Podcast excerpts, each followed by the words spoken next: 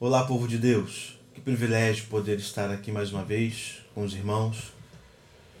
Hoje, não com, com um instrumento na mão, mas com a Bíblia, para podermos juntos compartilhar algo da parte de Deus para o seu coração. Desde já queria agradecer aos nossos pastores, à nossa liderança, Bispo Rubem, Pastor Otávio, que normalmente nas noites de quarta-feira tem ministrado a palavra aos nossos corações. Gostaria de agradecer o privilégio e a confiança. Ambos se encontram recuperando aí da, de alguns sintomas, tanto o pastor Otávio quanto o bispo Rubem, e tem melhorado a cada dia. As nossas orações têm surtido efeito. Deus continua cuidando do seu povo. Então, já quero pedir à igreja que coloque os nossos pastores como alvo das nossas orações, todos eles. Alguns apresentaram já alguns sintomas, mas passam muito bem e têm melhorado a cada dia. Os dias não são fáceis, mas nos conforta saber que Deus está no controle de tudo e vai passar. E precisamos, ao final desse isolamento, estarmos mais fortes com a nossa vida, com o nosso relacionamento mais estreito com Deus. Que tenhamos esses momentos de isolamento e de quarentena oportunidade para estreitarmos laços com Deus. A Bíblia diz que todas as coisas cooperam para o bem daqueles que amam a Deus. Todas as coisas. Quando vai bem, Deus está no controle. Mas quando aos nossos olhos vai mal, Deus também está no controle. E é para o nosso bem. Que estejamos com nossos ouvidos sensíveis a entender e a ouvir a voz de Deus e entender qual é o bem que Ele quer nesse momento do seu povo. Foi dada a oportunidade de estreitarmos laços com Deus, mesmo sem depender das reuniões no templo. A igreja somos nós. Temos visto voltar uma prática que há muito não fazíamos, que é o culto doméstico, o culto no lar. Reunir os nossos filhos para ler uma palavra, cantar alguns hinos, orar junto. É isso que Deus quer nesse momento. Então, que tenhamos essa sensibilidade, meus irmãos, que ao final disso tudo estejamos mais fortes, com a nossa fé inabalada, porque é isso que Deus deseja do seu povo. Amém? Gostaria de que os irmãos abrissem as vossas Bíblias aí no, no seu lar, no livro de 2 Crônicas, no capítulo 20, no verso 3. Livro de 2 Crônicas, capítulo 20, verso 3, que diz o seguinte: Então Josafá teve medo e se pôs a buscar ao Senhor e apregoou jejum em todo o Judá. Mais uma vez, então Josafá teve medo e se pôs a buscar ao Senhor e apregoou jejum em todo o Judá. Vemos aqui o relato de um importante rei da história de Israel, declarando que teve medo. Nós temos inúmeros exemplos de ícones da Bíblia que, em dado momento da história, sentiram medo. Então, meu irmão, nós, ainda que seguindo a Cristo, tendo fé que Deus está no controle de tudo, em dado momento nós sim podemos sentir medo. Temos ouvido relato de pessoas que têm sentido medo e têm colocado à prova a sua vida cristã. Porque pode parecer incoerente servir a Deus e sentir medo. Mas deixa eu te falar uma coisa. Nós estamos suscetíveis a esses sentimentos. O dia em que vivemos proporciona esse tipo de sentimento. E você não é diferente de muitos exemplos que temos na Bíblia. Elias teve medo. Um importante profeta Jezabel ia pegar ele de jeito, Elias, ó, correu para a caverna. Moisés teve medo. Precisou passar por um período lá no deserto, junto de Jetro. É uma fase da nossa vida. Jeremias, mesmo lá no capítulo 1 de Jeremias, quando Deus diz que tinha o escolhido desde o ventre da sua mãe, Jeremias sentiu medo, porque ele profetizava e condenava, denunciava o que o povo de Israel fazia e não era agradável aos olhos do Senhor. Então, exemplos de grandes ícones da Bíblia, nós temos muito que sentiram medo. Então é importante, meus irmãos, que você faça uma autoavaliação e entenda que enquanto estiver no mundo, esse sentimento é possível. E nos dias atuais, talvez seja até provável. Então, não faça desse momento, desse sentimento, não se autofragele por conta disso.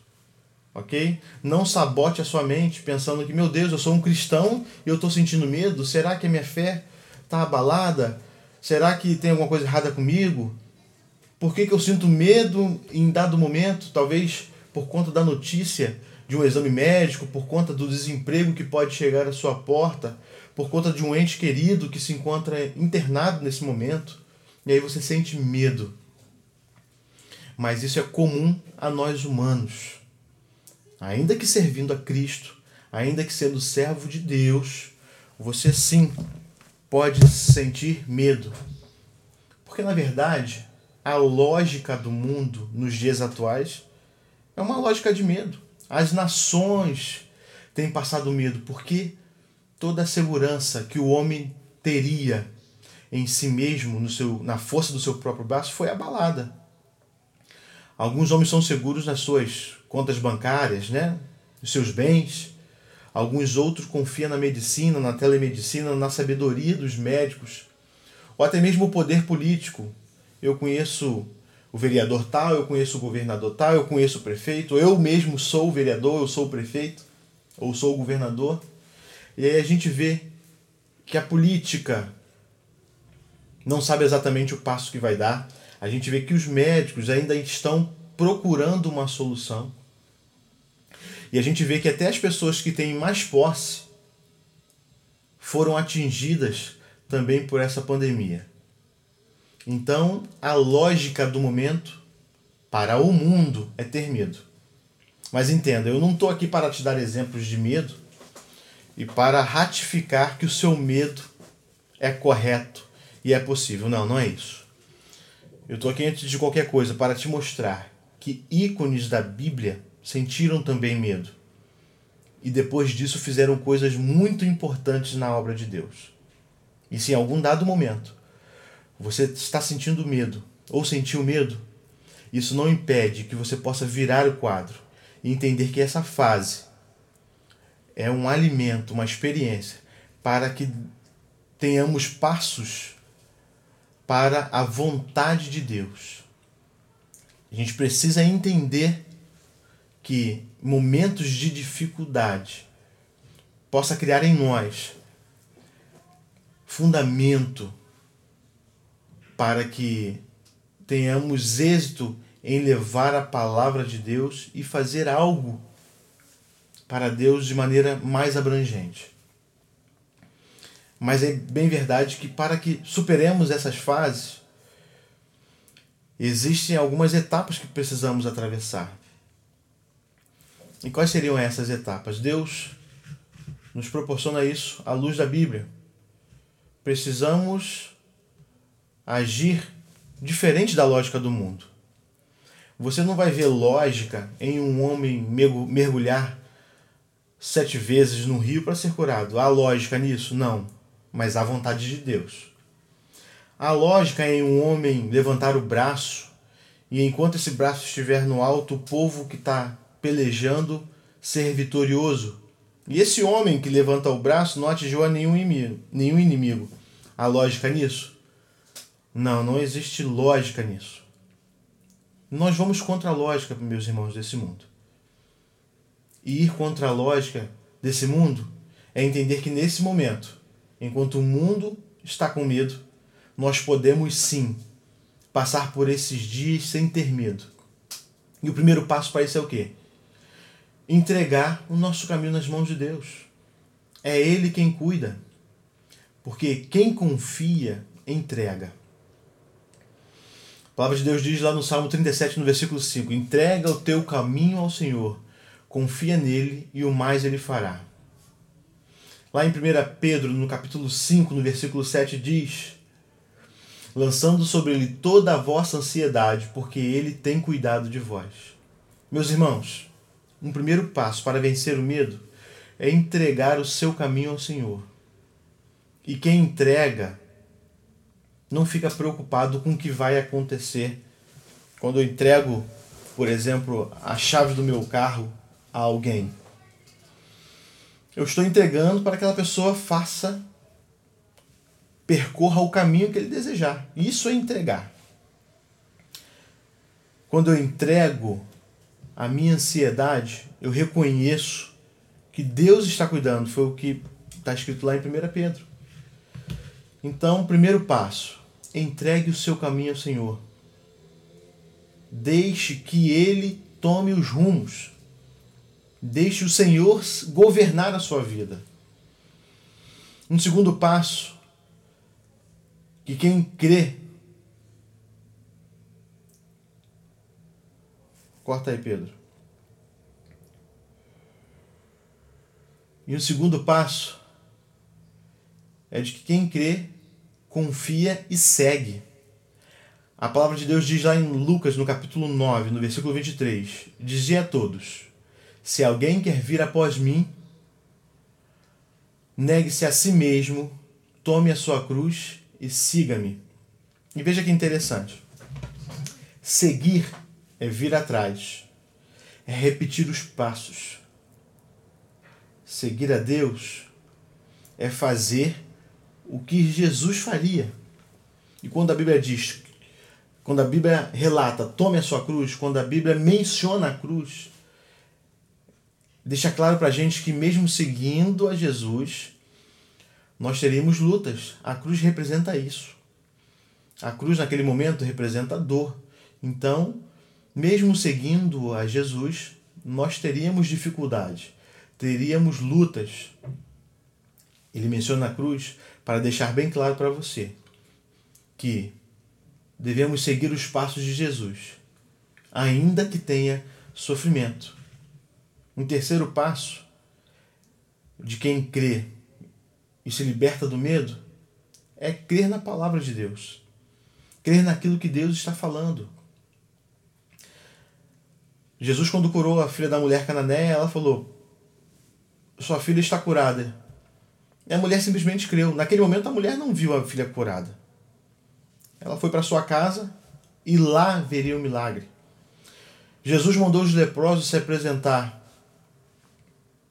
ao centurião, mas naquele momento os leprosos ainda não estavam curados. Foi durante a trajetória que eles foram curados. Eles creram naquilo que Jesus disse. Eles creram na sua palavra. Se queremos nos libertar do medo, meus irmãos, precisamos crer na palavra de Deus, mesmo que não estejamos vendo o milagre ainda acontecer. Se a Bíblia nos assegura, ainda que não estejamos vendo, nós cremos. E um quarto passo.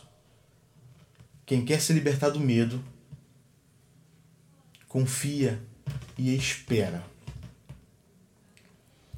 É bem verdade que hoje no mundo imediatista, onde queremos tudo para a mesma hora. Ah, nós vimos o bispo, inclusive, na mensagem do último domingo, gravar uma saudação e falar que nesse tempo estamos aprendendo a ter paciência. Se libertar do medo é também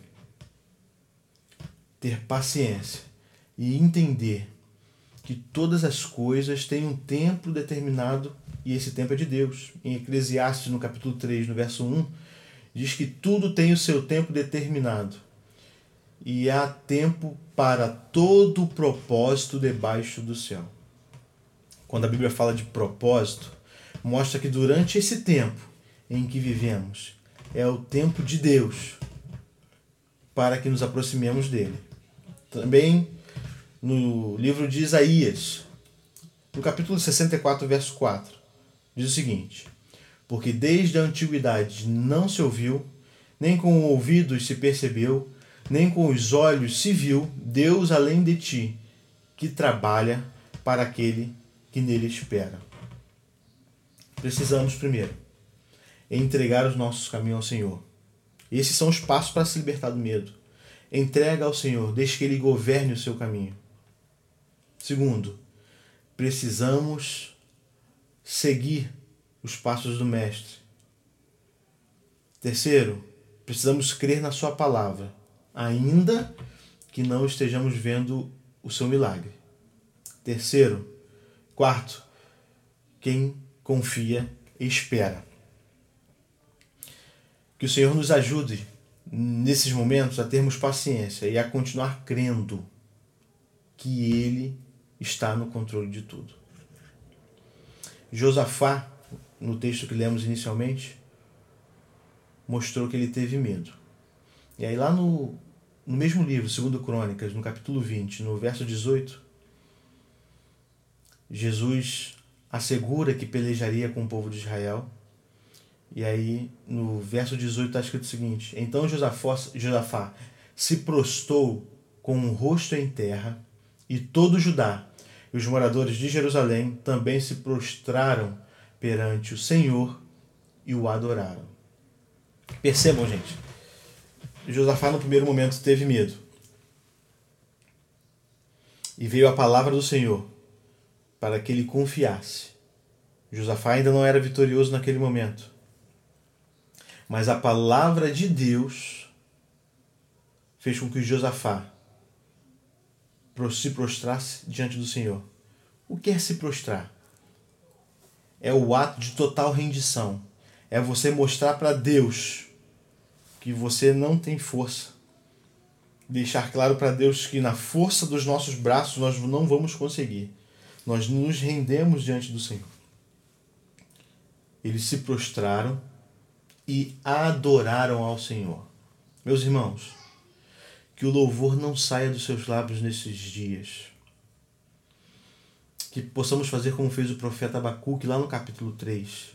Ainda que a figueira não floresça, o produto da oliveira minta, nos currais não haja mais gado, todavia exultarei e louvarei o Deus da minha salvação. Que mesmo diante da dificuldade, o louvor seja contínuo nos seus lábios. Adore ao Senhor. Tem um hino da Cassiane muito conhecido. Está chorando, louve, está sofrendo, louve. Que seja essa a nossa premissa nesses dias. Não deixe de adorar. E saiba que Deus está cuidando. Você pode sim em algum momento sentir medo. Você não é diferente dos ícones que mencionei na Bíblia. Homens importantes, com histórias importantes, até mesmo o profeta, até mesmo Davi, rei Davi, também sentiu medo e fez grandes feitos na obra do Senhor. Que em nome de Jesus, o Espírito Santo, que excede todo que a paz que excede todo entendimento possa repousar sobre a sua vida e você possa ir na contramão do que o mundo vive, que é sentir paz onde o mundo sente medo. Creia nisso. O nosso evangélico está na contramão do que diz o homem. Contra o mundo sente medo, você sentirá paz. Em nome de Jesus. Vamos orar juntos. Senhor Deus e Pai, Pai querido, nesse momento nós levamos nossas vozes a Ti